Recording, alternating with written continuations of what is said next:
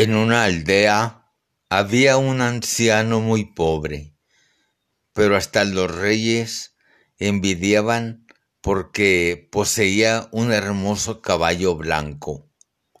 Los reyes le ofrecían cantidades fabulosas por el caballo, pero el hombre decía, para mí, él no es un caballo, es una persona.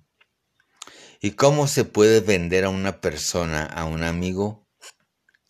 Era un hombre pobre, pero nunca vendió su caballo. Una mañana descubrió que el caballo ya no estaba en el establo. Todo el pueblo se reunió diciendo, viejo tonto, sabíamos que algún día le robarían su caballo. Hubiera sido mejor que lo vendiera. ¡Qué desgracia! No vayan tan lejos, dijo el viejito. Simplemente decidí que el caballo no estaba en el establo. Este es el hecho. Todo lo demás es su juicio. Mala suerte, buena suerte, quién sabe porque esto apenas es un fragmento.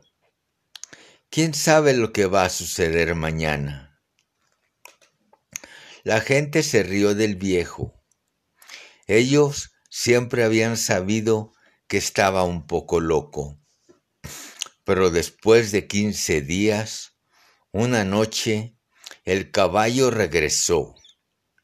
No había sido robado se había escapado y no solo eso, sino que trajo consigo una docena de caballos salvajes.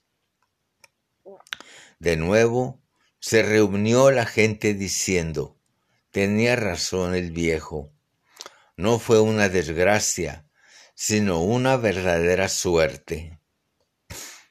El viejito les dice, de nuevo están yendo demasiado lejos. Digan, solo que el caballo ha vuelto. Pues mala suerte, buena suerte, quién sabe. Es solo un fragmento. Estaba leyendo apenas una palabra en una oración. ¿Cómo pueden juzgar el libro entero? Esta vez no pudo decir mucho más, pero por dentro sabían que estaban equivocados. Habían llegado doce caballos hermosos. El viejito tenía un hijo que comenzó a entrenar a los caballos. Una semana más tarde se cayó de un caballo y se rompió las dos piernas. La gente volvió a reunirse y a juzgar. De nuevo tuviste razón, dijeron. Era una desgracia. Tu único hijo ha perdido el uso de sus piernas y a tu edad él era tu único sostén. Ahora estás más pobre que nunca. El viejito contestó, están obsesionados en juzgar. No vayan tan lejos, solo digan que mi hijo se ha roto las dos piernas. Mala suerte, buena suerte, quién sabe. La vida viene en fragmentos y nunca se nos da más que esto.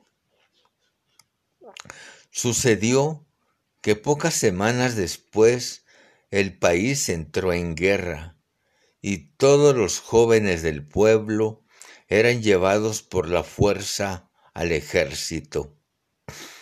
Pero se salvó el hijo del viejito porque estaba aliciado. El pueblo entero lloraba y se quejaba porque era una guerra perdida de antemano y sabían que la mayoría de los jóvenes no volverían. Tenías razón, le dijeron al viejo. Era una fortuna. Aunque tullido, tu hijo aún está contigo. Los nuestros se los han llevado para siempre.